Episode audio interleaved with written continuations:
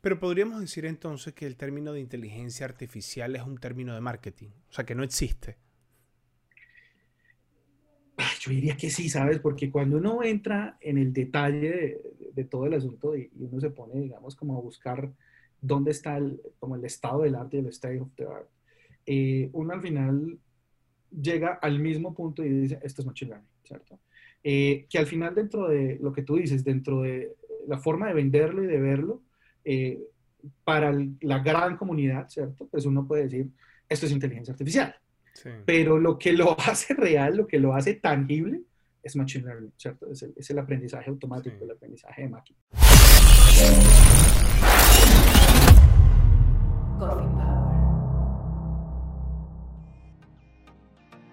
Bienvenidos a otro episodio de Coffee Power.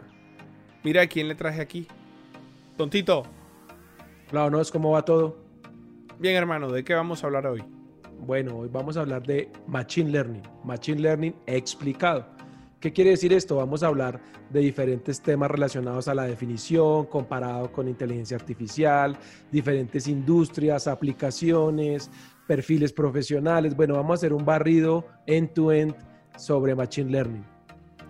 Pero también le trajimos a otro invitado, él es Diego León y él es profesor e investigador de Machine Learning en la Universidad Externado de Colombia. Así que aquí están los duros, no se lo pueden perder. Aquí en este momento comienza este episodio de Coffee Power. Bienvenidos a Coffee Power, un podcast de tecnología, desarrollo de software y transformación digital. Semanalmente conversaremos con un experto para que tengas más herramientas que te ayuden a alcanzar el éxito en esta era de la transformación tecnológica. Soy Osvaldo Álvarez y con café en mano, aquí comienza tu podcast, Coffee Power.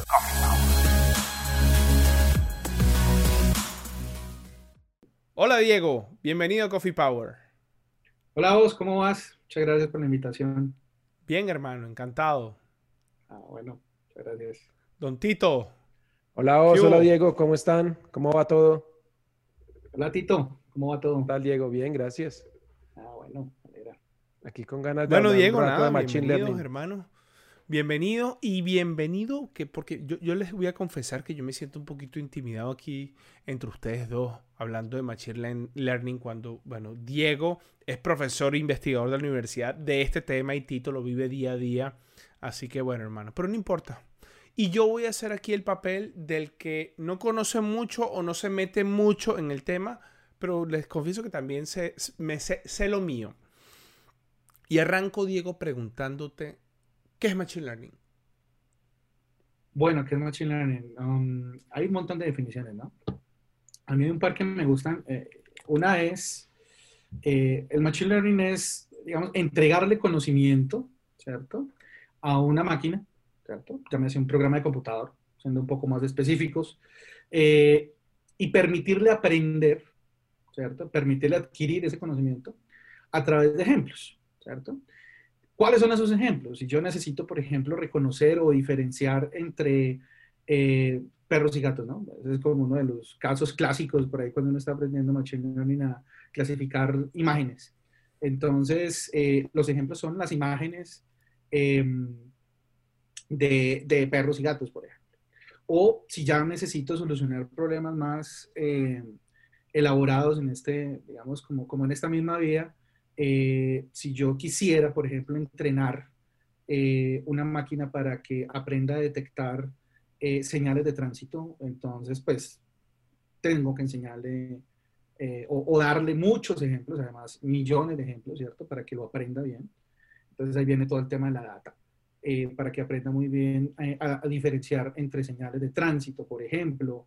Eh, y así hay una serie de problemas a, a resolver, pero en general es aprender a identificar reglas, ¿cierto? Inmersas en los datos, ¿cierto? Y aprender a través de ejemplos. Tito, veo que te estás hablando, o sea, estás, estás loquito por decir lo que tu, tu versión de Machine Learning. No, no, no. Es, es, y, como Diego dice, hay muchas definiciones, pero digamos, yo, me voy a, a, un tema más simple que es el, la necesidad de aprendizaje del ser humano, ¿sí?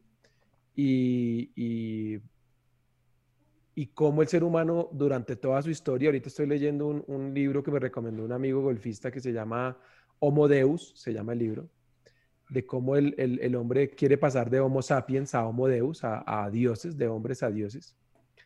Eh, y, y, la necesidad del ser humano siempre ha sido esa, o sea, eh, cómo hago mejor las cosas, en este caso, cómo aprendo mejor, cómo aprendo más rápido, cómo veo cosas que no puedo ver hace unos siglos atrás era cómo yo cultivo más rápido, cómo, porque si no hay hambrunas, cómo yo, eh, entonces nace la era industrial, nacen las máquinas, las máquinas para arar el campo, ya no son una persona arrastrando. Entonces aquí en el tema de conocimiento, aprendizaje, esta es esta era del aprendizaje.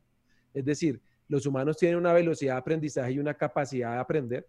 Entonces ahora es cómo hacemos para acelerar esa capacidad de aprendizaje, cómo aprenden las máquinas, cómo hacemos que las máquinas aprendan eh, con las diferentes definiciones y lo que yo veo en esta era es que estamos acelerando esa capacidad de aprendizaje del ser humano, como expandiendo ese ser humano, esa capacidad del ser humano de ver cosas que, que sin estos algoritmos, sin estas tecnologías, eh, sería imposible de ver, eh, eh, digamos, de una manera sencilla. Y ve uno diferentes aplicaciones como las que mencionaba Diego, en imágenes, en voz, en texto, en entender problemas que toda la vida hemos tenido como asignar o no un crédito, etcétera. Yo creo que ese es, es como, no es mi definición, es lo que yo percibo de, del sí. aprendizaje de máquina.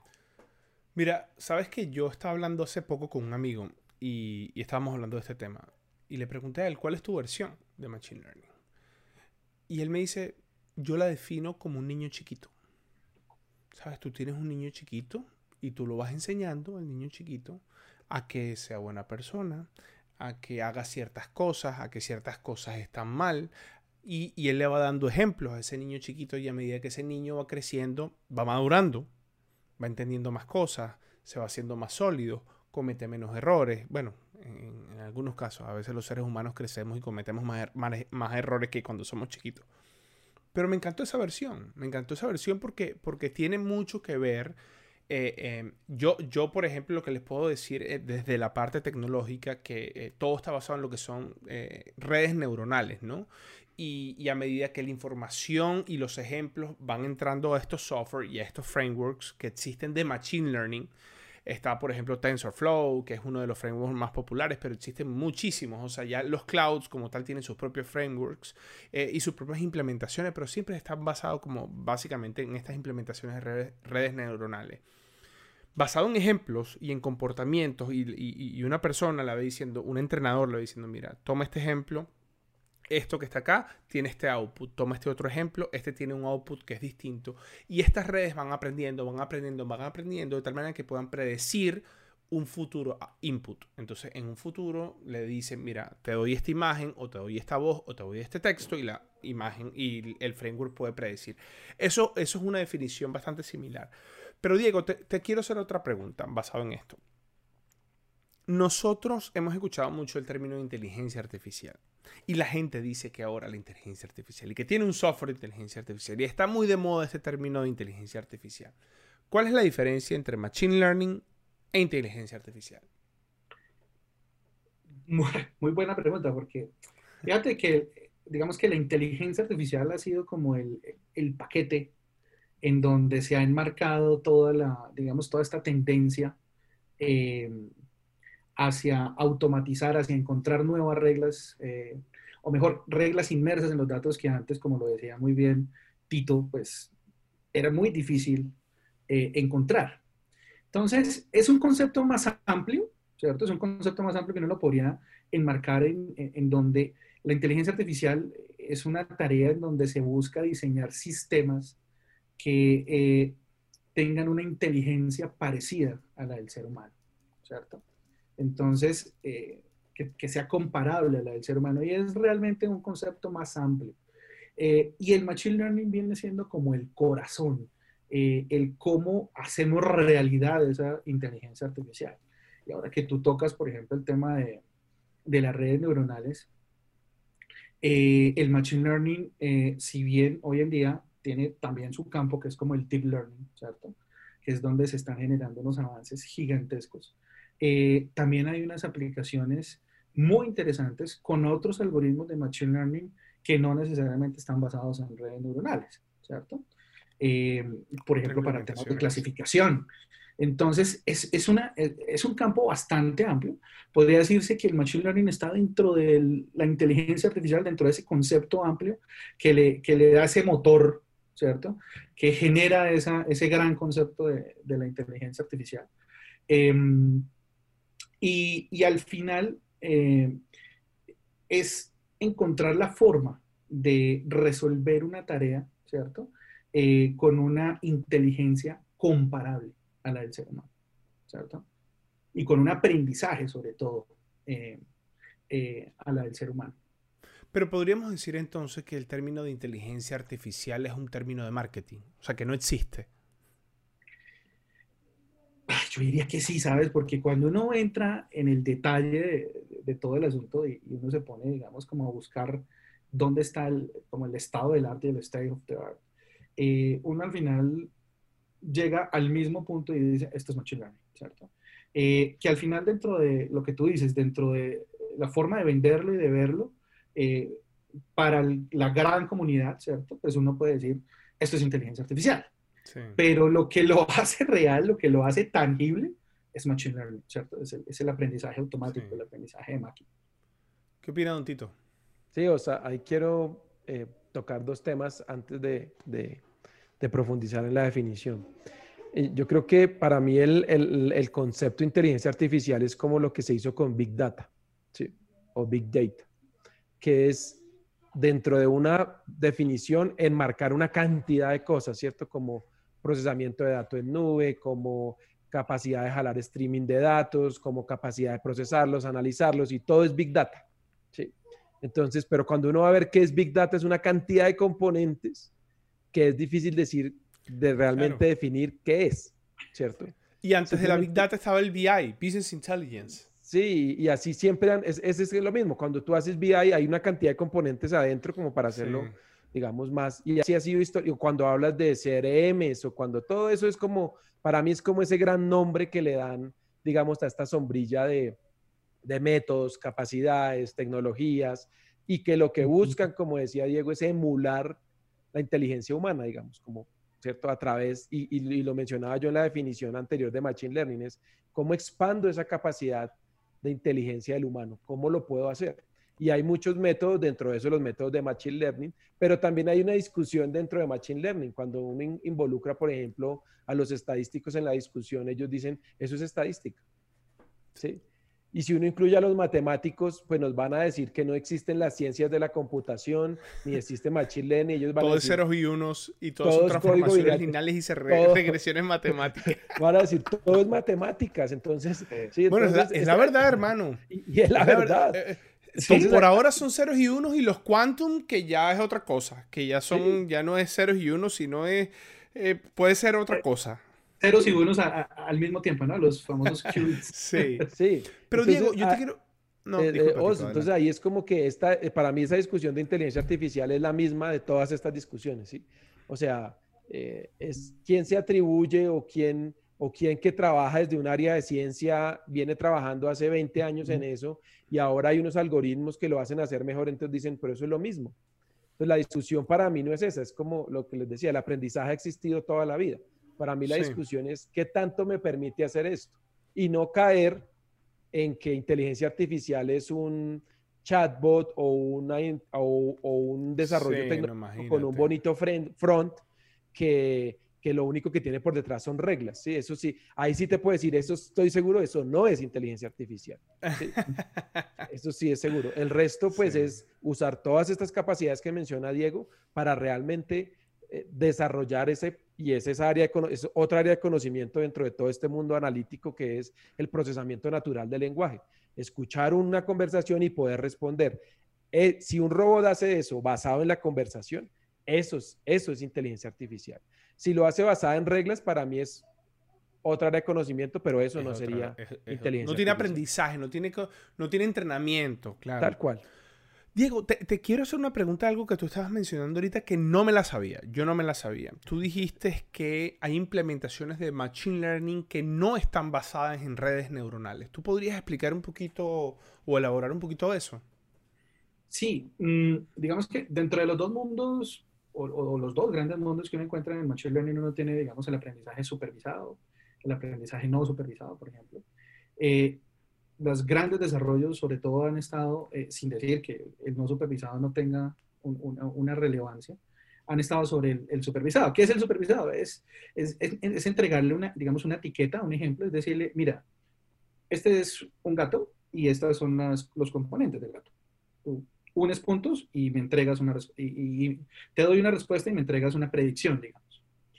Dentro del no supervisado, ¿cierto? Eh, yo encuentro, por ejemplo, medidas de eh, cercanía, medidas de distancia, medidas de, eh, por ejemplo, de descomposición. Y ahí entra a jugar, por ejemplo, lo que decía Tito, la discusión con los estadísticos y con los matemáticos, ¿cierto? Por ejemplo, en temas como el clustering. El clustering es un algoritmo, por ejemplo, que sirve para hacer segmentación de clientes, por ejemplo, en una aplicación real. Y allí lo que necesitamos es encontrar a través de una noción matemática eh, y una noción de distancia que está, digamos, definida por una función matemática, eh, cómo están o, qué tan cerca están eh, los datos. Y esos datos pueden estar representados en clientes, ¿cierto? Entonces yo tengo el segmento AAA, el AA, el B y demás, ¿cierto? esos no están necesariamente basados en redes neuronales, ¿cierto? Ok. Y, es una fórmula matemática. Es exactamente, y hay un montón, ¿cierto? Eh, están los métodos de, digamos, los métodos de kernel que utiliza transformaciones en las, eh, transformaciones en las, en las funciones de distribución de los datos, por ejemplo. Eh, en fin, están los métodos de ensamble que son muy, muy poderosos, por ejemplo, para hacer clasificación, ¿cierto? Entonces, eh, es un gran mundo, ¿cierto? Y, no solo está, eh, y sobre eso también hay una discusión, porque las redes neuronales también sirven para clasificar al final, ¿cierto? Eh, pero, pero sobre eso también hay una discusión, por ejemplo, que surgen, en donde surgen temas como la interpretabilidad, por ejemplo. Entonces, yo puedo tal vez interpretar mejor lo que está haciendo mi sistema, mi sistema de Machine Learning con un algoritmo que no está basado en redes neuronales, respecto al de las redes neuronales que puede tener una, eh, una computación más compleja, un cómputo más complejo, ¿cierto? Eh, unos cálculos más complejos.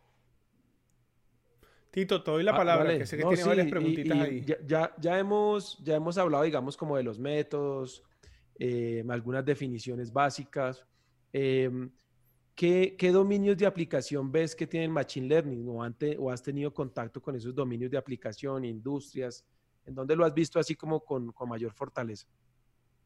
Pues es que, digamos, a lo largo de, todas las industrias, yo creo que hay formas de solucionar problemas eh, con Machine Learning, ¿cierto? Entonces, eh, por ejemplo, ahora que estamos con el tema de los carros autónomos, ¿cierto?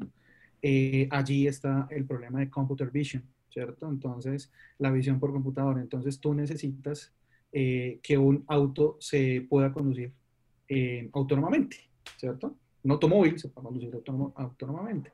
Para eso necesitas eh, cámaras que estén potenciadas con algoritmos de inteligencia artificial o de machine learning específicamente, eh, basados en redes neuronales, que en ese caso son muy buenas las redes convolucionales para procesar imágenes, ¿cierto? Esto es tal vez un poquito técnico, eh, pero ahí está, por ejemplo, y Tesla, que es uno de los eh, grandes referentes en ese caso. Google, por ejemplo, lo está usando.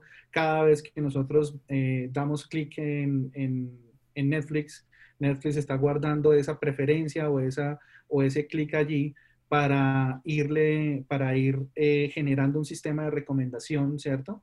y además identificar y predecir nuestros gustos y decir, esta es la, que, la serie que tú quieres ver o la película que tú quieres ver y además en conjunto va identificando tendencias, va, haciendo predicción de tendencias y así, por ejemplo, va diseñando sus propias series o va implementando eh, nuevas series o nuevas, em, o nuevas películas en su, en su plataforma de streaming. Eh, por ejemplo, con, eh, en el tema de Twitter, por ejemplo, también en, ese es otro campo que es el procesamiento del lenguaje natural, ¿cierto? Entonces allí lo que se escribe en Twitter, yo puedo extraerlo, hacer un análisis eh, y extraer, por ejemplo, sentimientos sobre lo que, lo que determinado personaje puede, em, puede expresar en Twitter, interpretarlo, ¿cierto? y tomar decisiones eh, con ello, ¿cierto? Entonces, hemos visto, por ejemplo, el, el, presidente de los Estados Unidos cuando tuitea ciertas cosas, eh, mueve, mueve el mundo con, con, ciertas cosas, por ejemplo, el petróleo, el dólar, eh, el comercio internacional y demás, ¿cierto? Entonces eso va generando, eh, digamos, unas aplicaciones que van siendo eh, tangibles. En medicina, por ejemplo, en medicina es genial, o sea, lo que se está haciendo es, es magnífico, por ejemplo, en la identificación eh, de patrones que lleven a predecir, por ejemplo, cáncer, eh, que es, digamos, como en donde más se, se, ha venido aplicando, y en general patologías, ¿no? En general patologías a través, por ejemplo, del procesamiento de imágenes o de, capo, de información que viene de pacientes eh, y que se pueda identificar o predecir, ¿cierto? Si un determinado sector o una, o una persona puede llegar a tener o tiene o no, con una mayor precisión y con una eh, mayor antelación a la que la podría hacer un médico experto. Perfecto, Diego. Eh, y bueno, hablamos de, los métodos, de la teoría al principio un poquito, hablamos de las empresas, hablamos de algunas aplicaciones. Dentro de esas aplicaciones te iba a hacer una siguiente pregunta que, porque pues hablaste mucho de, empresas de, mucha innovación, ¿no? Tesla, Twitter. Te iba a, te iba a preguntar de, de sectores más clásicos, pero tocaste la medicina, que es el ejemplo perfecto, digamos, de la necesidad de aprendizaje del ser humano que venimos de cortar piernas con serrucho a, a, en, los, pues, en el libro este que estoy leyendo, tocan de hecho la medicina, a, a tener una pandemia por 100 años como fue la peste negra y ahora tener una pandemia por 2, 3 o 4 o 5 años, pues nota esa evolución y esa evolución, y lo dijiste muy bien, una de las mayores aplicaciones es en medicina y es esa búsqueda de solucionar problemas del ser humano. ¿sí? Pero quiero tocarte ahora otro tema, o sea, ¿qué tipos de profesionales o qué necesitan los profesionales para trabajar? ¿Qué tipos de profesionales se necesitan y qué necesitan esos profesionales para trabajar con Machine Learning en todos estos diferentes sectores que mencionas? ¿Tú qué opinas al respecto? Bueno, mmm, digamos que lo primero, yo siempre, tal vez mi curiosidad siempre me ha llevado a ir al, al fondo del asunto, ¿cierto? Todas estas técnicas de Machine Learning y demás, eh, y como tú muy bien lo anotaste, Tito, eh, están basadas en matemáticas, estadística, probabilidad, ¿cierto?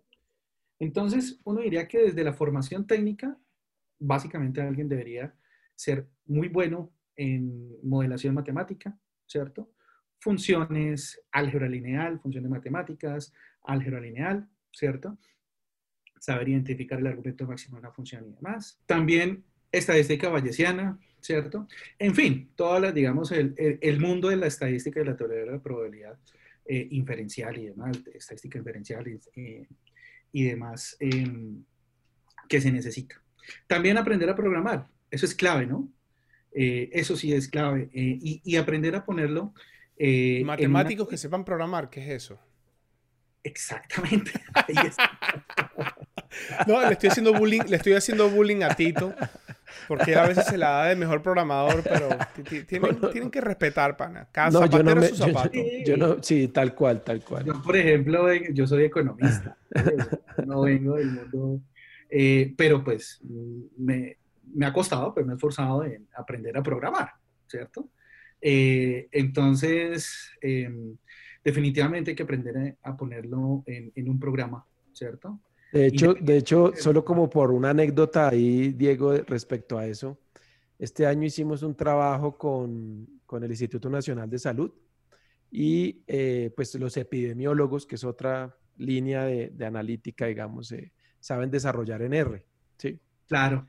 Y entonces aprendieron R, desarrollan sus algoritmos en R, pero se les demoraban mucho tiempo, mucho tiempo procesando. Entonces saben usar R, pero no saben hacer un algoritmo óptimo. Y ahí es donde los ingenieros que saben desarrollar en R les dicen, venga, estas 177 líneas, hagámoslo en 10. Este loop, que, este que logras aquí te genera un loop y esto es lo que te quita, ta, ta, ta, cálculo distribuido en nube, no sé qué, y pasó de 5 horas a 5 minutos. Entonces ahí es donde se complementan esas áreas de conocimiento en, en mejorar eso, digamos. Por eso, como decía vos en, en broma, pero es cierto, zapatero a tu zapato, uno no puede asumir que sabe uno más que un desarrollador porque eso nunca va a pasar, son expertos en eso. Y por eso, y ahorita vamos a hablar de ese tema también, hay ingenieros de Machine Learning. Eh, sí, porque no es el que construye, pero sí es el que optimiza algoritmos, pero no, no me voy a saltar ahí. Pero bueno, no, qué pena, Diego, ahí te interrumpía, pero quería darle ese ejemplo. bienvenido y de verdad que diste en el punto porque sí, realmente no, los, los, los developers son los developers, no hay nada que hacer. Entonces, eso desde el punto de vista técnico, pero también hay que entender el problema, ¿cierto? También hay que, eh, si tú estás, como lo hablamos eh, desde el punto de vista de la medicina, pues tú debes saber eh, qué, digamos, qué es una proteína, qué de anatomía por lo menos, ¿cierto? Eh, entender la lógica del problema, ¿cierto? Eh, en el caso de la medicina eh, y en general en cualquier industria, la lógica de negocio, ¿cierto? Para que lo puedas comunicar, porque tú diseñas un muy buen sistema, lo entrenas, dices, no, esto tiene muy buenos resultados, esto está muy bien, tiene un buen accuracy o tiene lo, que sea, un buen nivel de predicción, lo que sea, pero también hay que saberlo comunicar, porque el, dueño del proceso o el dueño del negocio, digamos, me va, a decir, bueno, eh, ¿y cómo sé que eso es bueno? ¿Y cómo lo pasamos a producción? en fin, esas cosas hay que saberlas comunicar, hay que saberlas. ¿Y cómo lo hace? ¿Cierto? Porque esto es una caja negra, como yo lo veo, nos pueden decir. No necesariamente, entonces uno dice, uno a veces se ofende y dice, no, esto no es una caja negra, yo te puedo explicar, pero a veces explicarlo es lo difícil. Y yo creo que teniendo esta buena fundamentación técnica em, en ciencias básicas, en programación y, en, y sobre todo también entender la lógica del negocio y poderlo comunicar, yo creo que es, eh, son las condiciones básicas para poder trabajar en este campo. Ahora, me, quiero quedar en esta parte de los, de los roles, eh, pero me quiero ir a, a, jugar un poquito futurología. Me leí, fue un artículo del Harvard Business, de HBR, Harvard Business Review, y ellos decían que habían tres roles eh, que las compañías van a comenzar a contratar para sus operaciones de data analytics y machine learning, que son trainers, los que entrenan los algoritmos de machine learning, los explainers, que son los que pueden explicar por qué un algoritmo de machine learning tomó una decisión o hizo una predicción. Y están los otros que son los sustainers, que son los que de alguna manera van a velar porque los algoritmos y las herramientas de Machine Learning se comporten de una manera ética y que no tengan ese bias, que yo, yo, yo, sé que existe un término, Tito me corregirá, el bias cuando el algoritmo tiene un bias o un, sesgo, ¿no? Un sesgo, que si quieren pueden profundizar en todo esto. ¿Qué opinas tú de, estos, de estos roles o crees que hay algún tipo de rol adicional eh, que puede existir? Ah, Tito, era para ti. No, Diego, Diego, Diego. Era para ti, Diego, pero Tito también puede complementar porque yo sé que los dos saben bastante de esto. Yo aquí nada más estoy leyendo. fíjate que sí, fíjate que, sí. libro. Fíjate que eh, uno podría ver como más que futurología, es como ver hacia dónde se dirigen las necesidades, ¿cierto? Porque tú puedes diseñar un muy buen algoritmo, ¿cierto? Lo hace bien, técnicamente está bien diseñado, está, eh, predice súper bien, clasifica muy bien, ¿cierto? Pero, ¿y cómo lo hace? Eh, ¿Cómo lo interpretamos, ¿cierto? Eh, entonces, yo puedo asignar un crédito y cuál fue la variable de decisión que más pesó en esa, en esa asignación, por ejemplo, ¿cierto? Eh, además, los sesgos, ese es un tema muy importante y de frontera. Eh, allí surge, dentro de, también del Machine Learning, surge una rama se llama como el Fairness Machine Learning, que estudia eh, cómo eliminar esos sesgos, ¿cierto? Que uno llama en inglés el bias del, del sistema, ¿cierto? Y pasa porque genera unos problemas muy, em, diría uno, eh, que pueden llegar a tocar unas eh, o herir sensibilidades. En Estados Unidos, por ejemplo, pasó con una gran empresa tecnológica que, que se asoció con un banco, eh, además con un gran banco, ¿cierto? Para lanzar una tarjeta de crédito, ¿cierto? Y resulta que em, esas tarjetas de crédito estaban asignando cupos con, una, con un menor valor eh, a mujeres, ¿cierto? Entonces allí se identificó un gender bias, ¿cierto? Eh, y se le preguntó tanto al banco como, al, como, al, como a la empresa y, le digo, no, pues es que realmente no tuvimos en cuenta el género para, para, la, para la asignación de los cupos, ¿no? Entonces allí ya surgió un problema porque al final somos humanos diseñando estos sistemas, ¿no? Entonces, eh, y hay ahí diferentes eh, problemas que se vienen solucionando al respecto. Entonces, yo creo que definitivamente el que diseña, que como tú bien lo dices, el, el entrenador, ¿cierto? El trainer, eh, el que explica, ¿cierto? Eh, son claves, son claves allí. y además el que, el, que, el que vela, ¿cierto? Porque eh, se eliminen esos sesgos y porque haya ética, porque haya un machine learning, digamos, justo, también es, es un rol relevante. Yo, yo, disculpa, Tito, hago esta preguntita. Ah, no, dale, dale, ¿Vas a complementar? ¿Vas a complementar? Sí, sí, sí. no, es que perfecto, adelante. El, el, ese, ese, punto es, es, bastante relevante y ahí entran otros temas, además de, de, eliminación del sesgo, el tema ético, el manejo de la información y demás. Y hay un tema de un balance de estos dos temas y la regulación también. ¿Por qué? Porque muchas veces el sesgo es introducido por la regulación. Sí. Entonces, no sé ¿La regulación, qué regulación? ¿De la compañía, del país? Del país, el tema legal. ¿sí? Entonces, por ejemplo, digamos, en los, entonces, por ejemplo, en el sector de los bancos están los buros. En los buros hay una, si una persona ha, sido, ha pagado o no ha pagado bien sus créditos, ¿cierto? Entonces, es cuando los países dicen, eh, vamos a hacer una ley para borrar eh, y, y olvidar la mala historia de algunas personas que no han pagado bien sus créditos, pues eso va a introducir un sesgo en el modelo y un impacto. Cuando un país dice es prohibido usar información de género, nivel socioeconómico, ingresos, ver una cantidad de variables que bloquean en los algoritmos, entonces uno dice, pues se usa otras variables porque de cierta manera hay que distinguir, pues a quién le voy a prestar el dinero o no, con qué nivel de riesgo, a qué tasa, todo ese tipo de cosas pues las empresas, fintechs, todos tienen que definir a quién le van a dar y con qué riesgo de exposición van a prestar ese dinero. Pero entre más la legislación restringe el uso de información, obviamente lo restringen con un buen objetivo, ¿no? Que es, pues, eh, que, las, que la información de las personas no sea usada de manera no ética. Pero esa misma regulación imprime un sesgo en los modelos.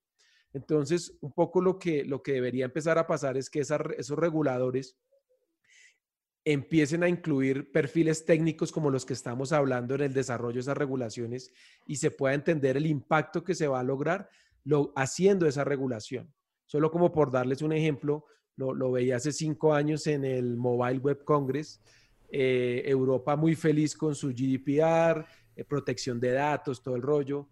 Ese es un extremo, ¿no? La protección súper fuerte de los datos está bien, que se protegen. China en otro extremo, usando los datos para crear inteligencia artificial, eh, sacando productos, eh, adelantándose un montón las industrias, y en la mitad de Estados Unidos, eh, como entre los dos mundos, ¿no? Con regulación, pero no tan libre como en China, pero no tan fuerte como en Europa. Cinco años después volví al Mobile Web Congress y las empresas en Europa ya quejándose, es que no dejan hacer nada con los datos. Entonces estamos perdiendo competitividad. claro. ¿Hasta qué punto? Y yo estoy de acuerdo con eso, la protección de datos, la regulación, la ética, todo esto es importante, pero debe ser un balance entre poder permitir avanzar en el uso de esa información eh, para pues, tener desarrollos de punta en inteligencia artificial en los diferentes países y la restricción de hasta dónde yo puedo usar los datos de las personas. Esa es una discusión que daría para otro capítulo con un abogado aquí, pero, pero, pero, sí, no, no está, nada, temas de, de, regulación del uso de datos. Pero eso, eso, o sea, el sesgo técnico, que es el que veníamos hablando, pero también hay sesgo introducido por las condiciones de regulatorias de los diferentes países. Diego, están los algoritmos de Machine Learning pero no quiero ponerme a hablar de los algoritmos de Machine Learning porque si la persona está ahorita trotando y escuchando el podcast, va a dejar de trotar y si la persona está manejando, se va a dormir. Eso es muy técnico. Está manejando Tesla, se maneja solo. pero sí quiero hablar del auto Machine Learning. Y ahí yo se lo, cuando, yo fui para este evento, el Amazon Reinvent, eh, eh, el año pasado, cuando el, el, ah. que fue en Las Vegas, ¿No fuiste este año? Un excelente conferencista en ese evento. No, este año tuvimos un conferencista de Coffee Power llamado Tito Neira.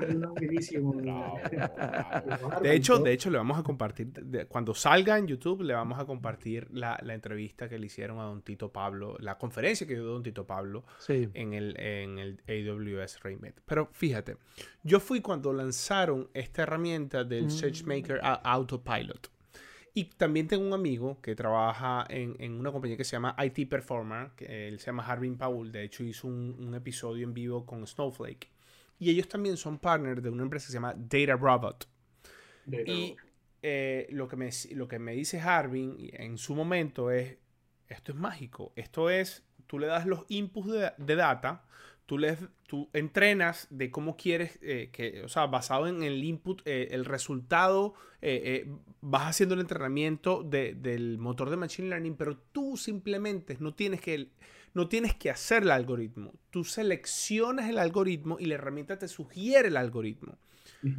el concepto de SageMaker Autopilot es el mismo el algoritmo, e, e, ellos simplemente te dan el algoritmo y ya está implementado el dentro de los montones de, algoritmos que existen, y están implementadas este, eh, el que mejor te sirva basado en tu set de data en el que tienes.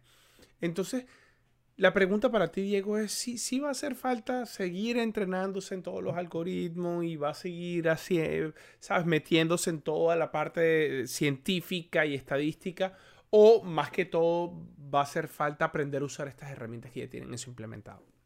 Yo sé, Tito, que tú tienes tu respuesta y vas a querer darla, pero quiero que Diego dé su opinión. No, no voy a decir nada, no voy a decir nada. no, y bienvenida, no. Fíjate lo siguiente, sí, el AutoML, como se conoce, el Auto Machine Learning, eh, surge precisamente de una innovación, ¿cierto? De estar metido en el detalle y en, la, y en, y en cómo mejorar eh, esos algoritmos y sobre todo en cómo mejorar o en cómo entregar una mejor o más fácil em, o una, más, eh, una interfaz de usuario más manejable, ¿cierto?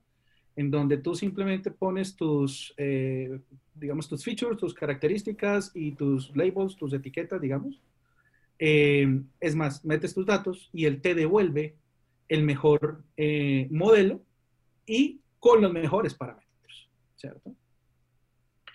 Eso es muy útil eh, para, eh, digamos, llevarse un view eh, muy rápido de una solución a un problema, ¿cierto? puede ser, digamos, cualquier persona que no venga, digamos, desde el del mundo técnico, lo puede utilizar sin problema, pero yo sí creo que es importante entender lo que hay detrás, ¿cierto? Entender, por ejemplo, que eh, el AutoML tiene por detrás unas técnicas de optimización heurística, ¿cierto?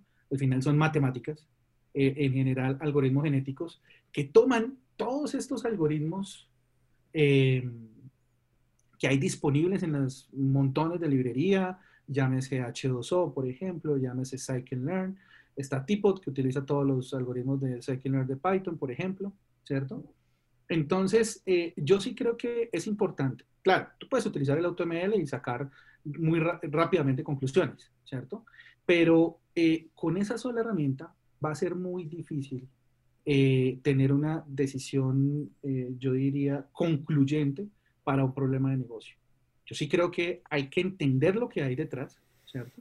Y si, si al final te digo, no, es este modelo y son estos hiperparámetros. Ok, bueno, si ya esta herramienta que está automatizada, que la hicieron ingenieros y científicos que se han dedicado toda su vida a esto, pues debe ser muy buena, pero vamos a ver qué hay detrás, ¿cierto? Entonces, ¿será que yo puedo comparar con un, con, un benchmark? ¿Será que puedo comparar con otro modelo y ver, por ejemplo, la robustez eh, hacia mis datos, hacia mi problema de negocio, ¿cierto? La robustez es decir, que si yo le entrego una nueva data dentro de un mismo problema de negocio, eh, genera una misma, un mismo performance, ¿cierto?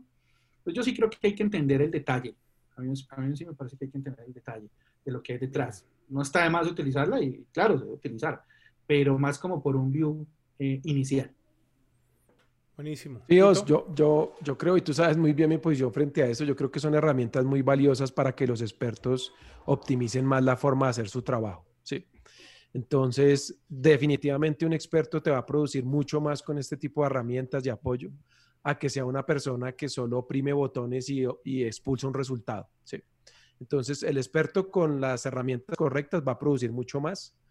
Eh, y pues, como mencionaba Diego, hay infinidad de herramientas en el mercado que pueden apoyar a eso. Tampoco hay que desconocer, porque cuando uno desconoce que su trabajo no se puede automatizar, ya está perdido, porque no sabemos esto hasta dónde hay que evolucionar. Entonces, hay literatura ya disponible en donde, en donde explican, digamos, que muchas veces la labor del data scientist va a ser una labor consultiva es decir, aterrizar el problema, de pronto discernir los mejores métodos y ya las máquinas solucionarán el tema. ¿sí? Y vuelvo a mi ejemplo de agricultura. Agricultores hay y eso han automatizado todo lo que quieran, con tractores, con máquinas, con drones, con semillas genéticas, con todo ese tipo de... Pero siguen existiendo los agricultores, las personas que cultivan. ¿sí? Han cambiado, sí. Si uno se quedó cultivando con la yunta de bueyes, pues ya no existe. sí. Lo mismo va a pasar en esto, obviamente haciendo un poco de futurología, ¿no? Con los elementos actuales yo no lo veo, pero siendo, digamos, más racionales, uno dice, puede pasar y que no nos pase como el que aró con la yunta de bueyes y nos quedamos fuera de, de foco. Y ahí quiero conectar la siguiente y última pregunta, Diego. ¿Cómo ves? O sea, ya hablamos de las empresas, hablamos de los profesionales, de los riesgos, de automachine learning, de los métodos. Y, básicamente son dos preguntas en una. Uno, ¿cómo es el flujo de profesionales en el mundo para este tipo de cosas? ¿Cierto? Y yo creo que ese lo vas a atar de una vez. ¿Cómo ves el sector los sectores educativos formales? no hablemos de, los cursos online y demás, sino las universidades formales o, o, cursos como el Data Science for All, que son 12 semanas y honestamente pues es muy bueno, pero no creo que se forme un Data Scientist de ceros en 12 semanas. Sino, ¿cómo está la oferta de profesionales y cómo están las universidades preparadas para o no para la formación de ese tipo de profesionales. ¿Tú cómo lo ves desde tu punto de vista? Pues bueno, alrededor del mundo yo creo que hay una necesidad eh, muy grande de personas que conozcan eh, de estos temas, ¿cierto? Y que se formen eh, en este campo, ¿cierto? en, digamos, más allá del análisis de datos, eh, sobre todo desde el punto de vista de aprender, ¿cierto? Cómo encontrar esas reglas inmersas en los datos, ¿cierto? Eh, estaba leyendo por ahí un artículo que en, en Latinoamérica hay un déficit eh, para los próximos 10 años de alrededor de 200 mil personas en, esta, en estas áreas, ¿cierto? Wow. y ahí hay una, ahí hay una oportunidad grandísima. De hecho, eh, Colombia, eh, para hablar de nuestro país, eh, no está tan mal en la formación. Falta gente, hay talento, ¿cierto? Pero yo creo que le falta infraestructura. y ahí pasamos al, tema de, de, cómo está el sector educativo tradicional. ¿Por qué? Porque el sector educativo tradicional, digamos que se quedó un poco en la, y, sobre todo este año descubrió esa, esa, esa eh, ese lack, digamos, como que tiene, esa, esa, carencia que tiene el sistema educativo formal, y es que no hay eh, formas de eh, entregar, primero, un conocimiento sólido en estas áreas, ¿cierto? masivamente, ¿cierto? Eh, y además eh, la capacidad de inversión, ¿cierto? Eh, y más que la capacidad, sobre todo como la, la visión de que se necesita inversión para poder formar personas en estas áreas, pues aún no ha permeado a las grandes directivas de, los centros educativos tradicionales, ¿no? Ahí viene ya entonces, por el lado, así como hablamos del tema de la regulación, un poco la regulación va más lento que la innovación, ¿cierto?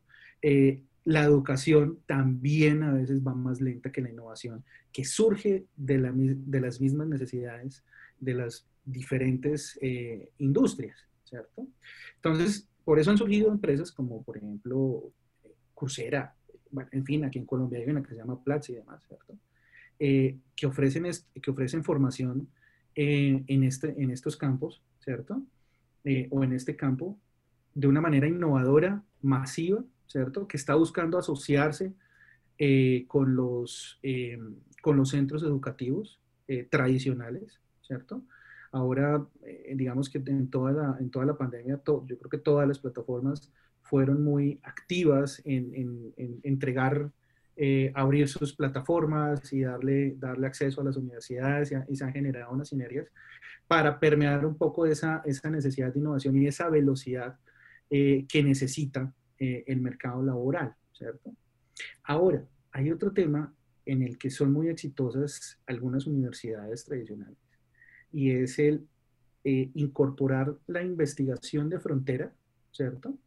en su, digamos, en un esquema de generación o de resolver problemas industriales, Ahora mira que hay, un ejemplo muy interesante eh, y que pues algunas eh, universidades tradicionales eh, generan centros de investigación que solucionan problemas reales, ¿cierto? Uno de los casos es DeepMind, que, que surgió en, en, UCL, en el University College of London, y que es, pues, es muy famoso hoy en día por solucionar problemas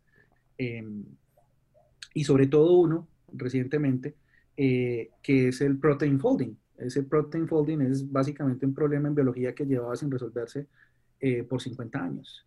Eh, y es como predecir el folding de proteínas, cómo, cómo va evolucionando el folding de las proteínas y hacer una predicción sobre ello. y tiene unas implicaciones, por ejemplo, en la reducción de los costos de generación de nuevos medicamentos, por ejemplo, de vacunas. ¿cierto? Entonces, para el impacto de la, ahora de la vacuna contra el coronavirus, porque ellos analizaron una de las proteínas del coronavirus, eh, pues eso puede reducir costos y reducir, em, y reducir tiempos de una manera eh, drástica. Entonces, es, eh, yo creo que son de las cosas que hay que, que hay que implementar, por, sobre todo en, estos, en, estas, en estas zonas, en estos países en desarrollo. Bueno, Tito, Diego, llegamos al fin del episodio. Diego, quiero agradecerte por tu tiempo. La verdad me ha encantado eh, todo lo que nos has comentado. Creo que los dos respondieron las preguntas súper bien. Yo aprendí muchísimo de ustedes, así que Diego, muchísimas gracias por la participación. Y a ti, Tito, también, por supuesto, muchas gracias, como siempre, por estar eh, dándonos las maestrías de ciencias de datos aquí en Coffee Power. Sí. Bueno, no, muchísimas gracias, Os, muchísimas gracias, Tito, de verdad que eh, pues muy agradable el rato, muy al rato el Coffee Power. Entonces, esperemos a ver cuándo nos permitirá tomarnos el coffee en, vivo, eh, compartir una, buena conversación ahí. Muchas gracias. Y Tito, usted antes de despedirse tiene que mandar a la gente a suscribirse al canal, a seguirnos en Apple Podcast, así que se lo dejo, hermano. Claro que sí. Eh, gracias por la audiencia hoy. Por favor, se pueden suscribir al canal Coffee Power en YouTube. También entrar a nuestra página web, ahí ponemos la información, coffeepower.com, podcast, coffeepowerpodcast.com, podcast.com. Eh, em, y los esperamos en nuestro próximo episodio. Muchas gracias por la audiencia. Chao, chao a todos. Chao. chao, muchas gracias te presentamos nuestro curso de liderazgo en equipos de ingeniería de software en Udemy.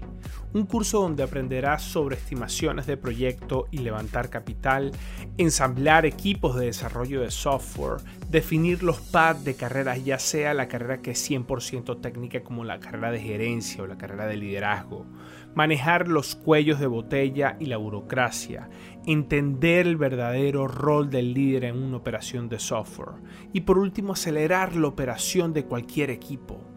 Este curso cuenta con más de 8.900 estudiantes y un rating de 4.6 estrellitas de 5. Aquí abajo en la descripción te voy a dejar un código de descuentos para que comiences a hacer esto ya mismo. Nos vemos en el curso.